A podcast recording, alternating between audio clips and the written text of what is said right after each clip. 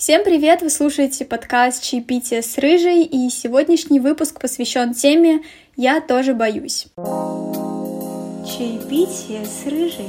Кстати, по поводу своих подкастов я услышала несколько отзывов э, положительных и отрицательных. Отрицательные были связаны с тем, что это подкаст, почему ты записываешь его одна? Э, суть подкаста в том, что нужно записывать его с кем-то другим. Должен быть диалог или даже полилог. Но мой подкаст — это немного другое. В нем я делюсь своими проблемами, своими переживаниями, своими предположениями, историями. Для меня это своего рода блог, который я смогу потом переслушивать как личный дневник. Только писать я не любитель, а вот послушать почему бы и нет. Мне кажется, от моего подкаста есть плюсы для тех людей, которые хотят понять, что они не одни, что не только у них случались подобные вещи, например, расставание или непонимание смысла жизни, непонимание того, что ты хочешь в будущем, все эти страхи.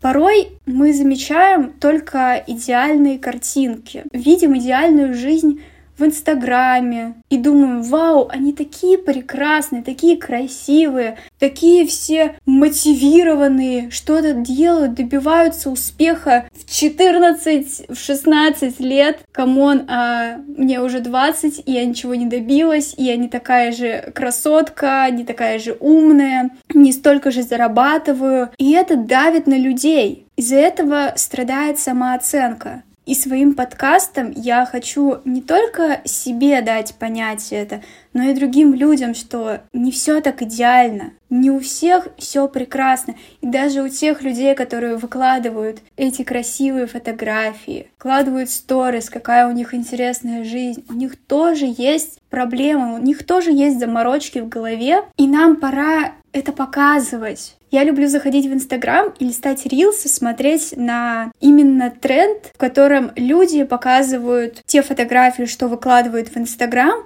и те, что они делают на память. И мне намного, намного сильнее нравятся фотографии, которые делают на память. Там такой вайб, такая атмосфера, что ты просто кайфуешь это же намного лучше, чем специально сделанные фотографии для Инстаграма. Там не все идеальны, но там ты видишь искренние эмоции. Ты видишь что-то необычное, не знаю, человек с пакетом от чипсов на голове. Come on, это же это же замечательно, когда люди делают фотографии на память. Ведь когда появился только Инстаграм, люди выкладывали настоящие фотографии. Никто не, не следил за тем, чтобы лента была идеально красивая. Каждая фотография — это божественная эстетика. Всем было плевать. Они вели Инстаграм для себя, своей семьи, своих друзей. Им было важно сохранить эту память. А сейчас идеальная картинка чтобы набрать аудиторию. Это же так печально. Мне кажется, что мы должны возвращаться к тому, что было раньше,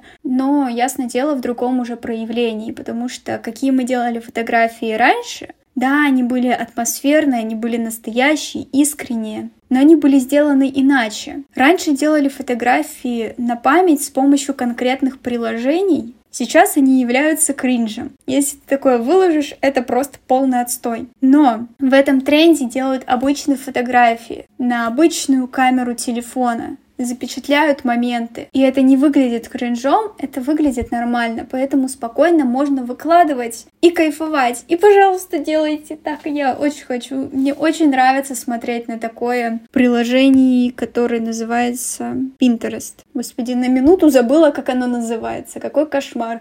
Я сижу в нем практически 24 на 7. Как я могла забыть название? Не забывайте о том, что не все мы идеальны.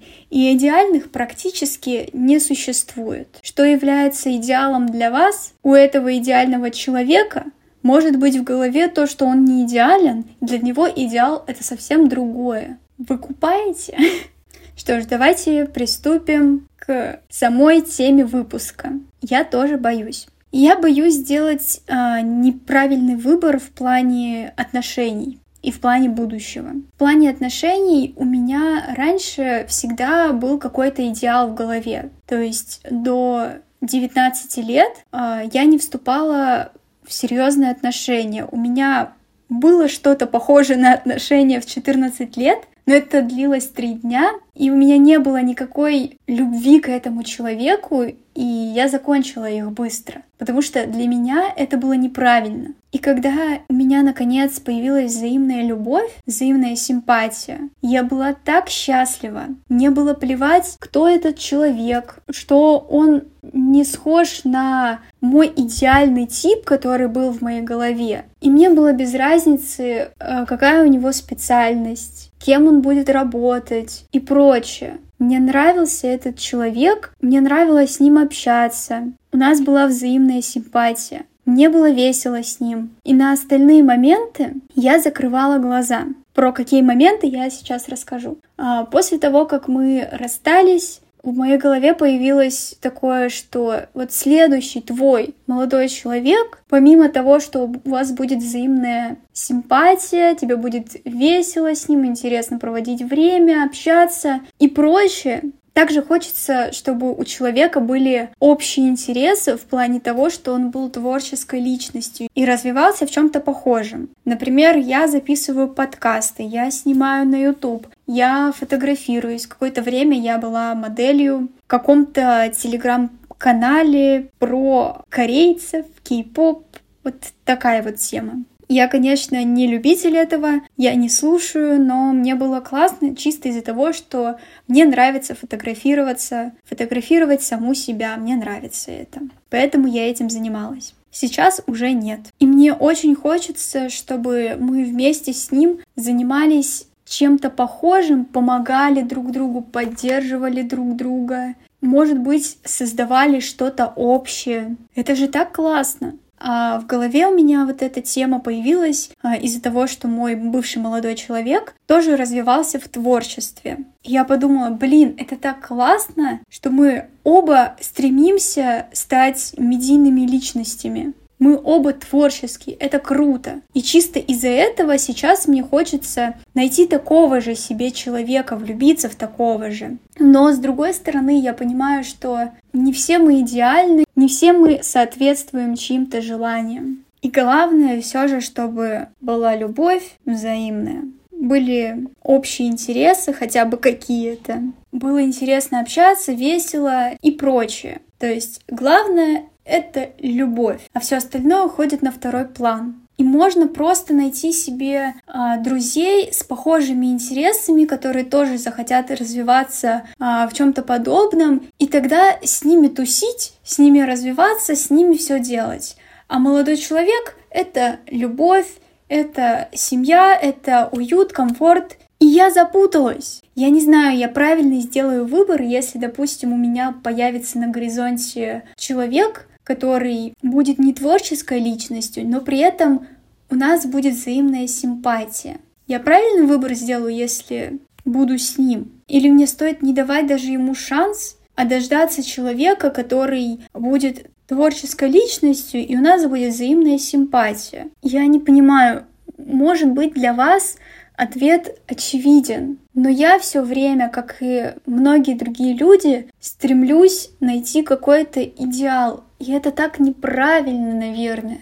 В моей голове все так сложно, все так непонятно. С одной стороны, я говорю и понимаю, что это тупость, а вот это очевидно. Но с другой стороны, но мне же так будет лучше, мне же так будет комфортнее, мне так будет интереснее, и так я буду счастливее. И все так наваливается на мою голову, давит, и я не понимаю. Вот оставлю вас с этой информацией. Но мне кажется, в любом случае, когда у меня появится все-таки симпатия к какому-то человеку, и она будет взаимная, я забью на то, что говорила ранее. А может быть, люди ведь меняются со временем.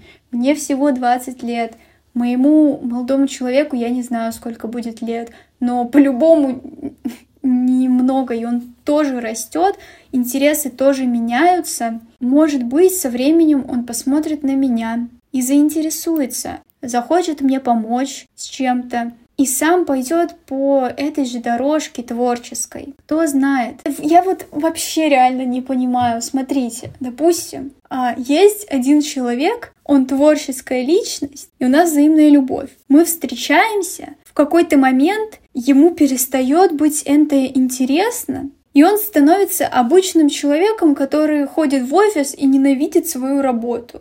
Или любит свою работу, но она вообще никак не связана с творчеством. И с другой стороны, человек, который вообще сейчас не творческий и любит меня. Вот мы встречаемся, и в какой-то момент он такой, я хочу снимать видосы, я хочу быть монтажером, я еще кем-то там хочу быть. Вау, круто! А что если я уже в отношениях с первым человеком. Я так боюсь сделать неправильный выбор. Это кошмар. Как же в голове у меня сейчас все это запутано, и не факт, что вы понимаете, о чем я говорю. Допустим, э, представьте такое, что человек, вы познакомились с ним, встречаетесь, все прекрасно, и у вас есть бзик на то, что вы ненавидите курение парение, вот в любом виде эти кальяны, сигареты, вейпы, трейпы, пейпы, что там существует вообще, запрещенные вещества. Вы против этого, и в какой-то момент вы очень долго встречаетесь с человеком, 350 лет, и вдруг он начинает этим баловаться, и вы такие, «Э, кошмар, типа, ну мне теперь с тобой не очень комфортно. Вы обсуждаете это с ним, а он говорит, привыкай, теперь я такой, а тебе некомфортно максимально, ты не можешь так. Вы расстаетесь из-за этого. Вообще, изменение это, это с одной стороны хорошо, а с другой стороны страшно. Никогда не знаешь, в какую сторону изменится человек, что спустя время будет у него в голове. Это такой отстой. Плане будущего я тоже не понимаю и боюсь сделать неправильный выбор. Допустим, сейчас я учусь на журналиста, но мне это совершенно неинтересно. Изначально я хотела стать актрисой и поступать в театральное. На момент поступления я перегорела. Я поняла, что я не хочу этого. Я слишком погрузилась в свои загоны. Поступление проходило дистанционно, и я все время была в зале своей квартиры и снимала себя на камеру. Я рассказывала стихи, рассказывала прозы, басни, пела, танцевала. И я понимала, что во всем этом я очень средняя. Если бы я ходила на какие-то курсы, дополнительно занималась, дома мне было спокойнее, комфортнее, я бы тоже намного больше занималась. Может быть, все было бы по- по-другому, но я слишком неуверенная себе, и мне много всего неинтересно. Я посмотрела в Ютубе, как проходят занятия в театральном, поняла, что я все это не вывезу. Я, например, терпеть не могу прыгать через скакалку, я этого не умею делать. А там они прыгают и параллельно что-то рассказывают, потом еще что-то, какие-то тренировки памяти. На память надо что-то рассказать, а у меня и так беды с памятью, и я поняла, что я просто там не вывезу. И я уже думаю, да пофигу, и подала заявление, точнее документы на журналистику. Я не поступила в театральное, насколько мне известно, честно говоря, я этим даже особо не интересовалась. Я подавала документы в несколько университетов, посмотрела результаты, и все они были не очень. И в каком-то из последних э, мне пришел ответ о том, что я прохожу, но я даже не поняла, куда. Точнее, я решила, что это по-любому журналистика, потому что в театральной я там прошла, здесь тоже вряд ли. Ну, я вот до сегодняшнего дня поддерживаюсь этого, что в театральное я не поступила. Поступила на журналистику. И мне не интересно это, вообще мне не интересно учиться в этом направлении как-то развиваться, мне не нравится. Но у нас в этом семестре был предмет веб-дизайн, на котором я много чему новому научилась. Я делала стикеры, хотя и ранее умела их делать, просто сейчас дополнительно что-то узнала. Я делала инфографики, шрифт свой, сайт создавала. Мне понравилось, но в этом развиваться я не хочу. Также это было не на веб-дизайне. Я снимала видосы, монтировала. Это мне нравится, безумно нравится, но это никак не связано с журналистикой. Я не знаю, какой сделать мне выбор после того, как я окончу университет. Что мне делать? Куда мне идти? Я это не понимаю, и мне страшно. Я все надеюсь на то, что я сейчас на третьем курсе, даже не на четвертом, и за эти два года все-таки что-то произойдет, моя жизнь изменится, я буду уже зарабатывать, я пойму себя, и все будет супер, мои страхи пропадут, и я точно сделаю правильный выбор. Но в данный момент я не понимаю, что мне делать, и боюсь сделать неправильный выбор, работать там, где мне не будет нравиться. Я буду ненавидеть свою работу, вставать по утрам, просто ехать с таким злым и недовольным лицом. Это не для меня. Мне нравится, как я уже говорила, творчество. Но тоже я не понимаю, в чем я хочу развиваться потому что неуверенность в себе, в своих навыках есть. Мне нравится монтировать. Я сейчас этому обучаюсь, но самостоятельно. Нам дают в универе задания, из-за которых приходится монтировать. Я не особо так прокачиваюсь.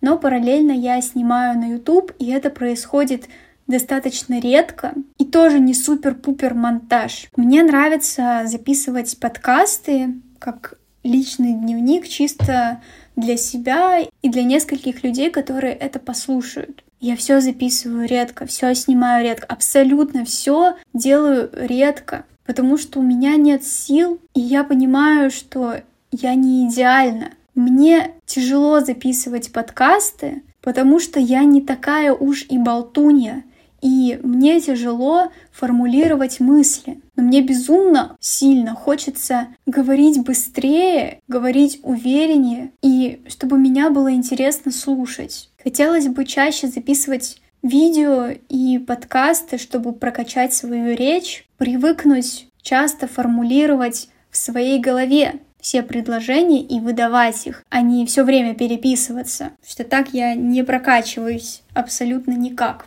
Это мне интересно, но мне страшно. Я какое-то время хотела сняться где-нибудь в массовке, сняться в клипе, хоть где-нибудь. Но я не понимаю, как это сделать, как они находят людей, куда нужно писать. А когда я нахожу что-то подобное, понимаю, да, я туда подхожу просто идеально, мне страшно. Страшно отказа, страшно того, что я что-то не так сделаю. Страшно, если они одобрят меня, мне придется куда-то ехать в неизвестное мне место. Очень много страхов. Когда мне исполнилось 20 лет, мне нужно было поменять паспорт. Для этого надо было ехать в МФЦ, а после этого в МВД, по-моему, но я не уверена. Вроде в МВД. Я поехала туда с отцом, и я так испугалась. Слава богу, я была не одна, потому что я не понимала, куда идти, куда вставать.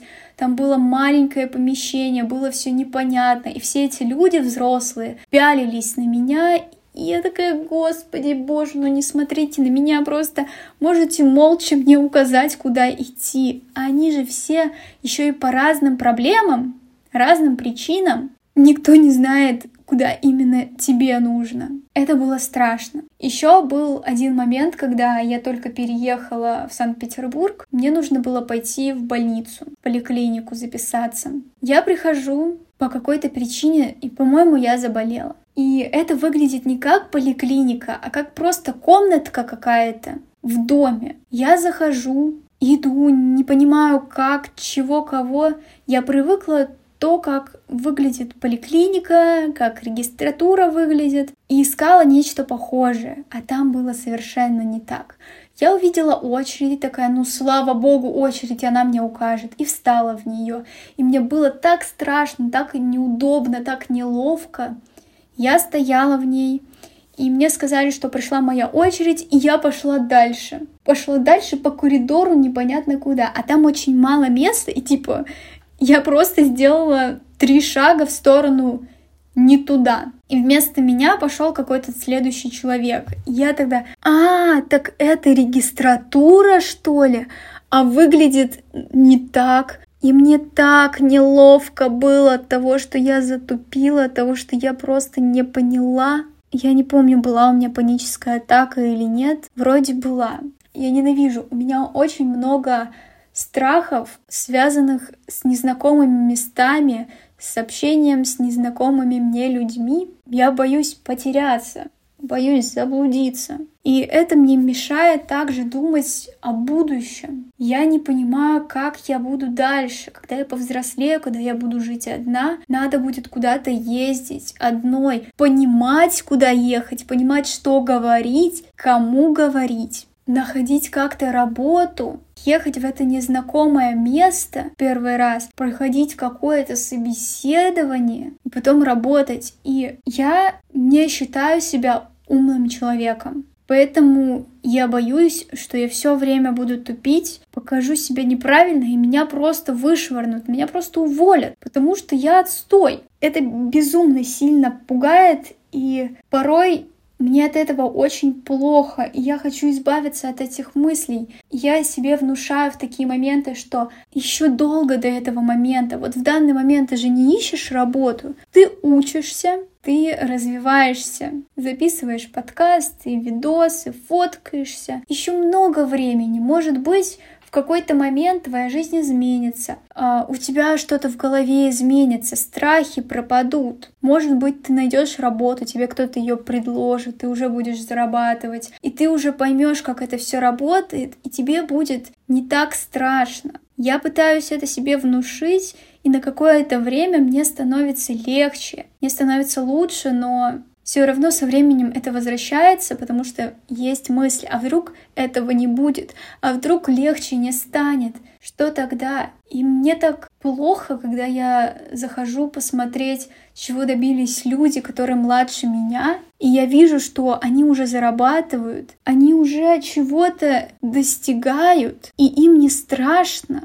Они все это спокойно делают, потому что у них другой характер, у них другое воспитание. Они привыкли такому для них это нормально, что для меня страшно, им нормально. И это так давит на меня. У меня есть страх опоздать. То есть, когда я училась в школе, я жила в пяти минутах ходьбы от нее и выходила всегда вовремя и приходила. Помню один момент, когда мне нужно было поехать в поликлинику, моя мама предупредила преподавателя. Я сходила, села на автобус потом и приехала вообще в другое место. Я так испугалась, что я приехала непонятно куда, и как-то мне сейчас надо разобраться, как вернуться обратно и идти в школу. Я опоздаю еще сильнее, а так я вроде нормально приходила, может быть, за пять минут до начала уроков, а тут я реально опоздаю. Я испугалась, я написала маме, потом разобралась, когда ехать, приехала в школу и забыла о том, что у нас а, вместо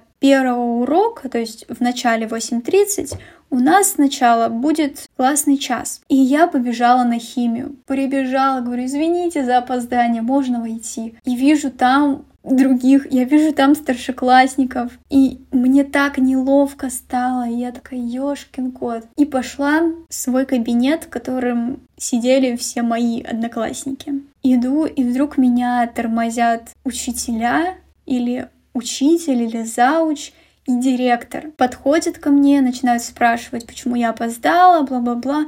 Я так сильно испугалась, потом сказала, что вот я сдавала кровь, и мне говорят, ладно, беги. И я реально побежала из-за страха. Я думаю, господи, это директор, и, я опоздала, мне страшно, что, кого. И я реально бежала прям. В какой-то момент остановилась и спокойно пошла, но мне было очень некомфортно, очень неловко. И я не знаю, из-за этого момента или в принципе всегда такое было. Я начала бояться опоздать. Если я куда-то приезжаю, в... на учебу я имею в виду, мне нужно приехать раньше, чтобы я понимала, куда идти, и чтобы я была спокойна, что на меня люди, большая толпа людей не обратит внимания. Мне будет комфортно. Я буду хорошо себя чувствовать, не будет никакой панической атаки. Поэтому сейчас, если я приезжаю в университет, вероятнее всего это будет за 30 минут или даже раньше.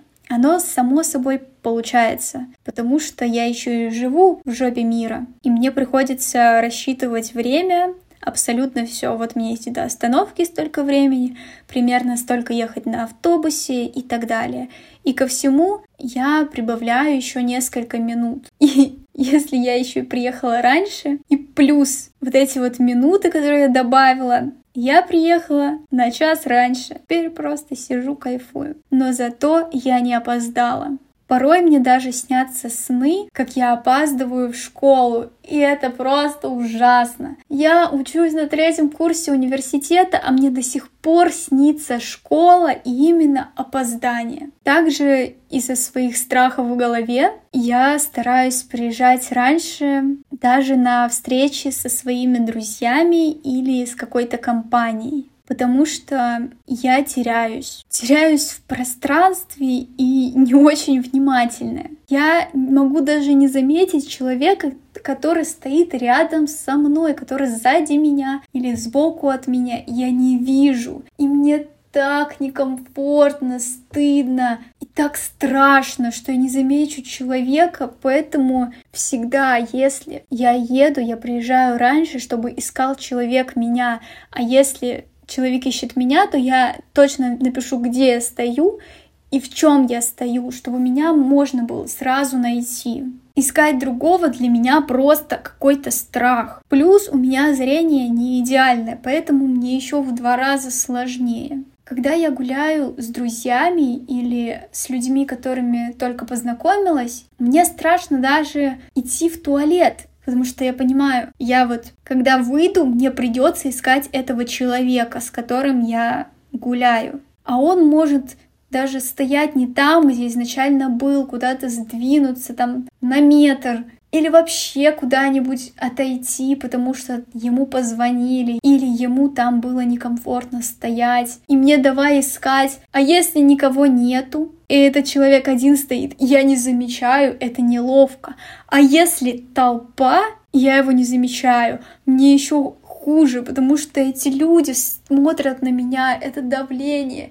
И, это так неловко, когда человек смотрит на тебя, а ты как бы смотришь в его сторону, но не видишь его, а он не помогает тебе вообще никак. Он не идет к тебе навстречу, чтобы ты его заметил, не поднимает руку, ничего не делает, а просто стоит на месте, пялится на тебя и ждет. А если не пялится, а находится в телефоне, переписывается с кем-то или что-то смотрит, а ты его не замечаешь, тебе еще хуже, потому что это длится может быть очень долго. У меня такого не было, но это реально может длиться очень долго, если мне не помогут, и я сама просто загнусь. Когда на меня смотрит вот эта вот толпа, я будто чисто не из туалета вышла, а на подиум. Все смотрят, а ты не понимаешь, куда тебе сейчас идти. Это кошмар. Вот это реально мой страх. То есть что-то обычно даже вызывает у меня страх, а вы говорите о каком-то будущем, о какой-то работе, о каких-то серьезных вещах. Come on, мне тяжело ходить в туалет спокойно, без страха.